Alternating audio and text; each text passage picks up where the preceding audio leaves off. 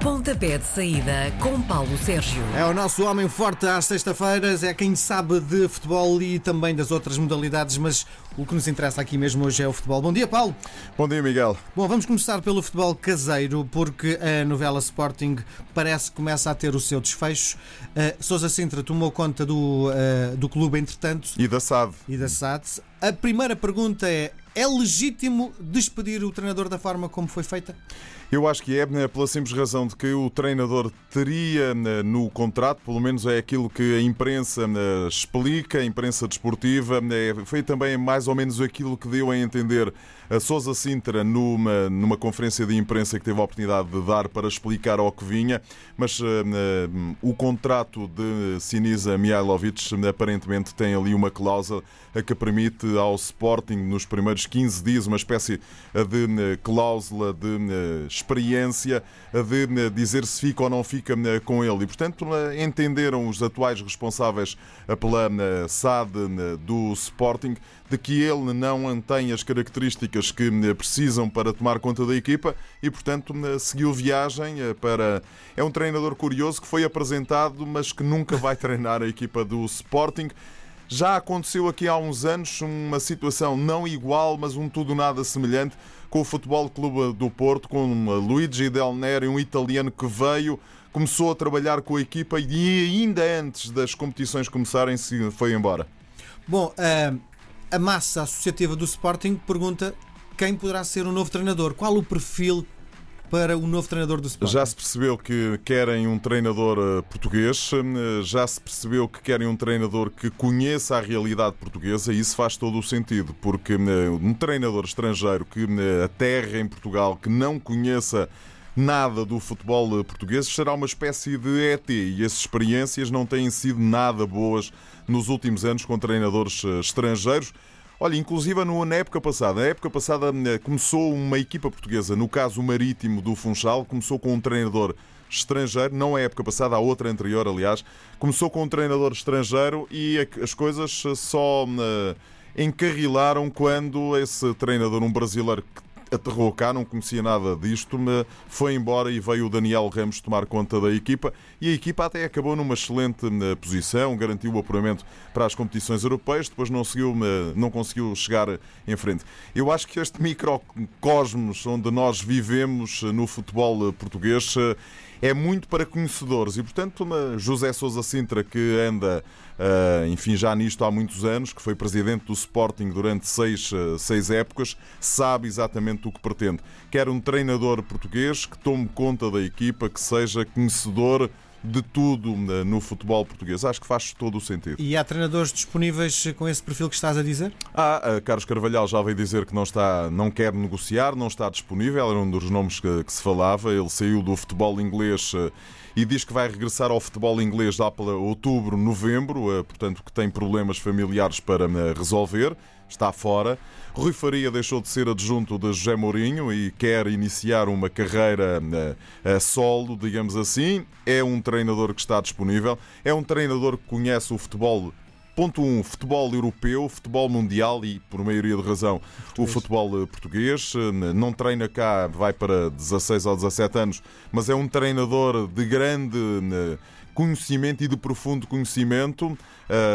José Sousa Sintra, a bola hoje, o jornal A Bola, tenho aqui à minha frente, está a tentar ainda pagar, inclusive, a indemnização ao Hilal para voltar a ter Jesus. Jorge Jesus. Não me parece que isso seja disponível ou possível. A bola diz também que o Rui Faria está indisponível, mas enfim, é uma questão de procurar e tem sempre Augusto Inácio, sendo que já veio dizer Sousa Sintra que Inácio não é o treinador que eh, vai ser o técnico do Sporting. Vamos esperar. Segunda-feira foi o que me disseram. Segunda-feira há novidades em relação a isso. E este plantel será competitivo? Aí é que eu já não sei, porque repara, eu não sei qual vai ser o plantel da equipa do Sporting. É verdade que Bas Dost voltou atrás e está a renegociar, eh, manter-se. É verdade que o William Carvalho eh, quer manter-se. É, enfim, há nove jogadores da equipa do Sporting, oito, porque o Wolverhampton já contratou Rui Patrício. Oito jogadores do Sporting que ainda podem ter aqui alguma, algum recuo e manter-se no Sporting.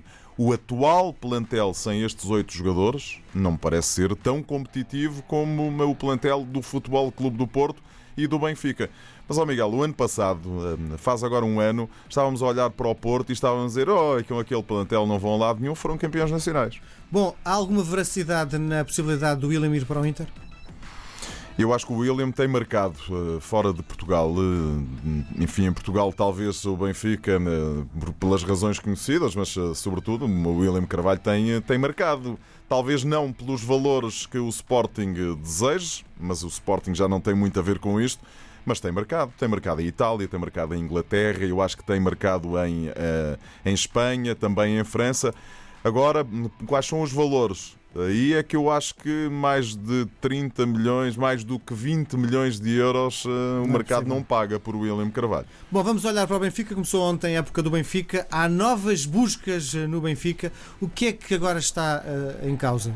Aquilo que veio à luz e aquilo que a Procuradoria-Geral da República disse é que andam a investigar resultados combinados ou, enfim, suspeitas de resultados combinados entre o Benfica, entre equipas que jogavam eh, contra os adversários eh, do Benfica, contratos eh, que têm a ver entre o Benfica, jogadores dessas equipas com futura contratação para o Benfica.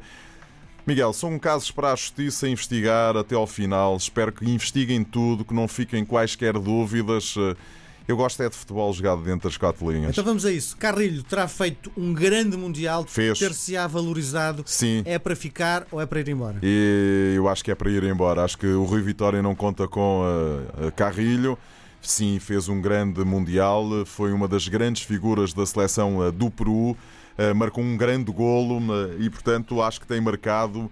Ele já estava em Inglaterra, estava muito valorizado no futebol inglês eu acho que o futebol inglês vai receber de braços abertos uh, Carrilho e o Benfica vai ganhar ali uns cobres com uh, Carrilho. Abubacar, uh, estamos agora a falar do Porto, está a ser negociado e Marega a sair. A pergunta que eu te faço Mas é o Pinta Costa, o presidente Pinta Costa já veio dizer que não receberam nenhuma, nenhuma sondagem, nenhuma proposta por nenhum dos jogadores e, portanto, vamos ficar à espera.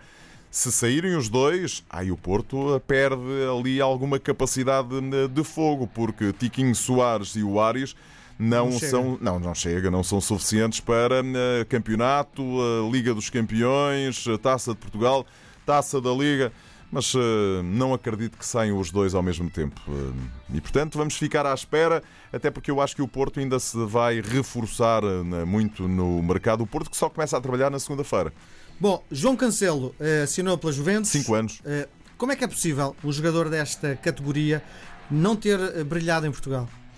É possível porque os clubes portugueses são clubes formadores e assim que aparece uma proposta. Recorde-se que ele saiu para o Valência por 15 milhões de euros. Um jogador que não tinha feito, enfim, não tinha feito muitos minutos, não tinha jogado muito tempo na equipa principal do Benfica. O Bernardo Silva então ainda é mais assustador, assustador porque não jogou sequer, ou jogou duas vezes pelo Benfica e é um jogador absolutamente fantástico.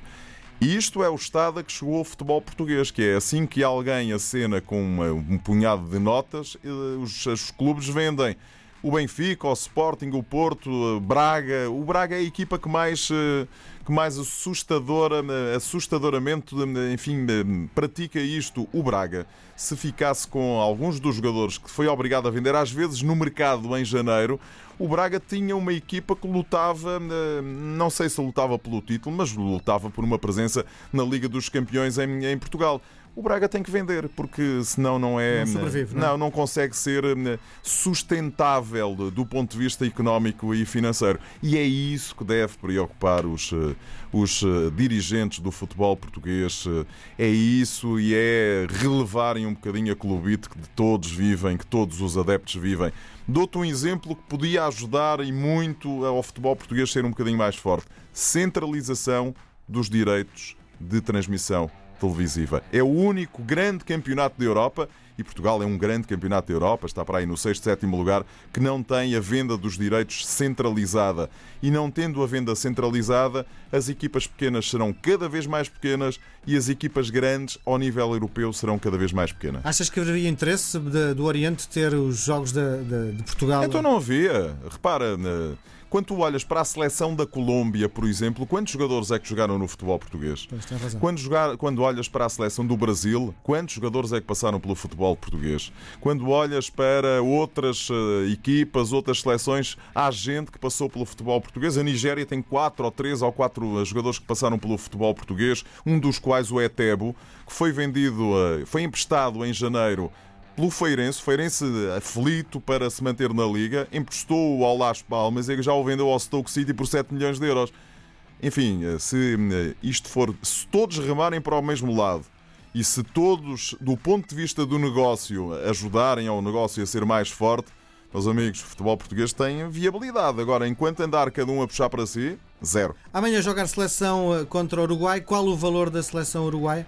É uma das grandes seleções do futebol sul-americano. Repara, a seleção do Uruguai conseguiu eh, chegar ao Mundial da Rússia em segundo lugar atrás do Brasil.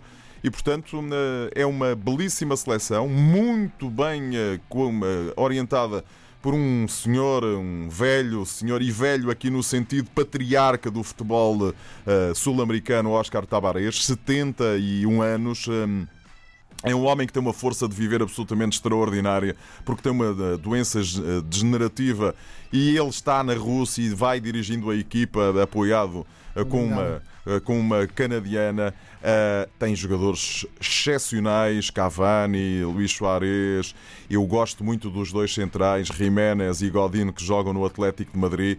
Depois tem um meio-campo espetacular com Vecino, com Betancourt, com, enfim, jogadores que atuam no futebol italiano, também no futebol da América do Sul.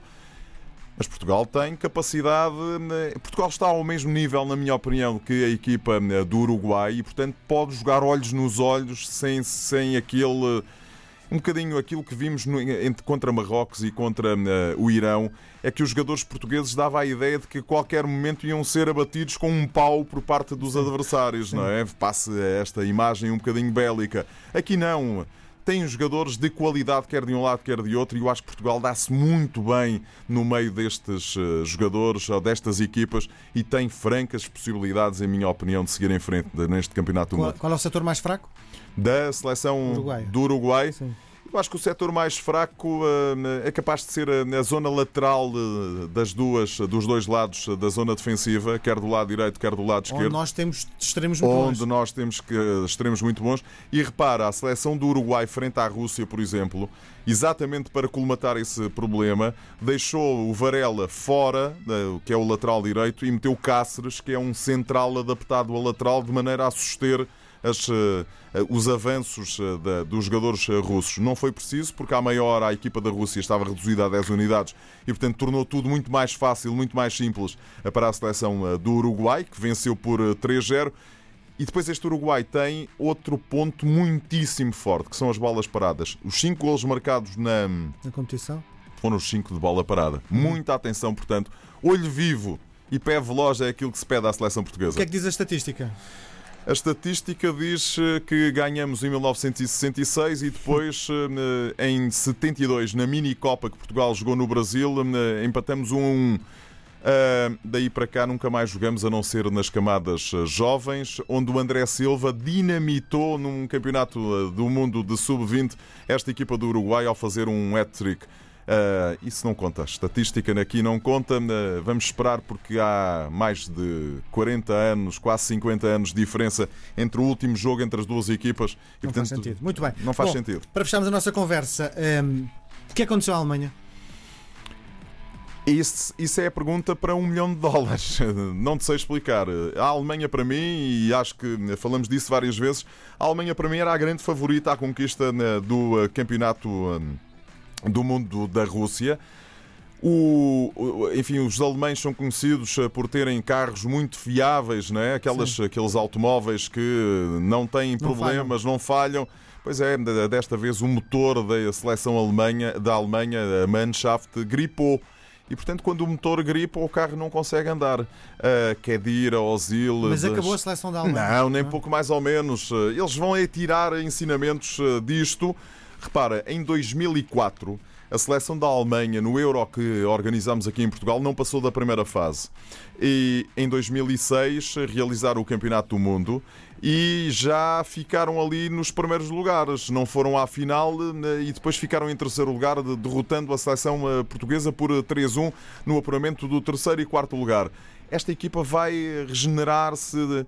Eu acho que Joaquim Love cometeu ali alguns erros hum, que eu não estava, confesso à espera. Apostou em alguns jogadores que eu não teria apostado e não apostou noutros, com Sané à cabeça, que devia ter apostado.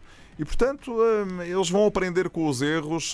Repara, se tu vires os tweets da seleção da Alemanha, uh, os, uh, o site e o Facebook da seleção da Alemanha, que é uma maneira que eles têm de comunicar diretamente com o público, o público adepto, não há cá desculpas erramos e vamos uh, melhorar. Melhorar. e ultrapassar isto e aparecer melhores. Portanto, daqui a quatro anos temos a Alemanha outra vez. Última pergunta. Uh, na tua perspectiva, qual o jogador que mais se valorizou neste Mundial? Que entrou quase desconhecido e agora vai ter um, uma vida, uma carreira fantástica. Olha, o jogador que eu tenho mais gostado mais neste campeonato do mundo, mas já está hipervalorizado, é o Felipe Coutinho do Brasil. Uhum. trocou em janeiro o Liverpool pelo Barcelona por 150 milhões de euros. Eu acho que eh, se o Barcelona eh, fosse agora ao mercado eh, para o ir buscar, imagina que não tenha acontecido esse negócio e que o negócio era agora, não pagaria 150 milhões de euros. Está espetacular, dá intensidade ao Brasil, marca golos, faz assistências, é a grande figura do Brasil, melhor inclusive que Neymar. Depois há um conjunto de jogadores, enfim, mais ou menos conhecidos, mais ou menos na ribalta do futebol mundial e que fizeram um bom campeonato do mundo ou estão a fazer bons, bons campeonatos do mundo pelas suas equipas e que vão seguramente, uh, enfim, ganhar com isso. Falaste há pouco de Carrilho, estou-me a lembrar de Modric e Rakitic, que já são duas figuras do futebol mundial. Modric, o melhor extremo, o melhor médio para a UEFA na época passada. Estou a falar depois de outros jogadores que apareceram um pouco cotados neste Campeonato do Mundo e que vão seguramente fazer os contratos da vida deles. Olha, estou-me a recordar, por exemplo, de um defesa central da equipa da Austrália que jogava no eh, Zurique e que eu tenho a certeza absoluta que vai na próxima temporada jogar no futebol inglês. Muito bem, um grande abraço. Grande abraço, e Miguel. Boas férias. E até 10. agosto. Muito bem, um grande até abraço. agosto. Um abraço.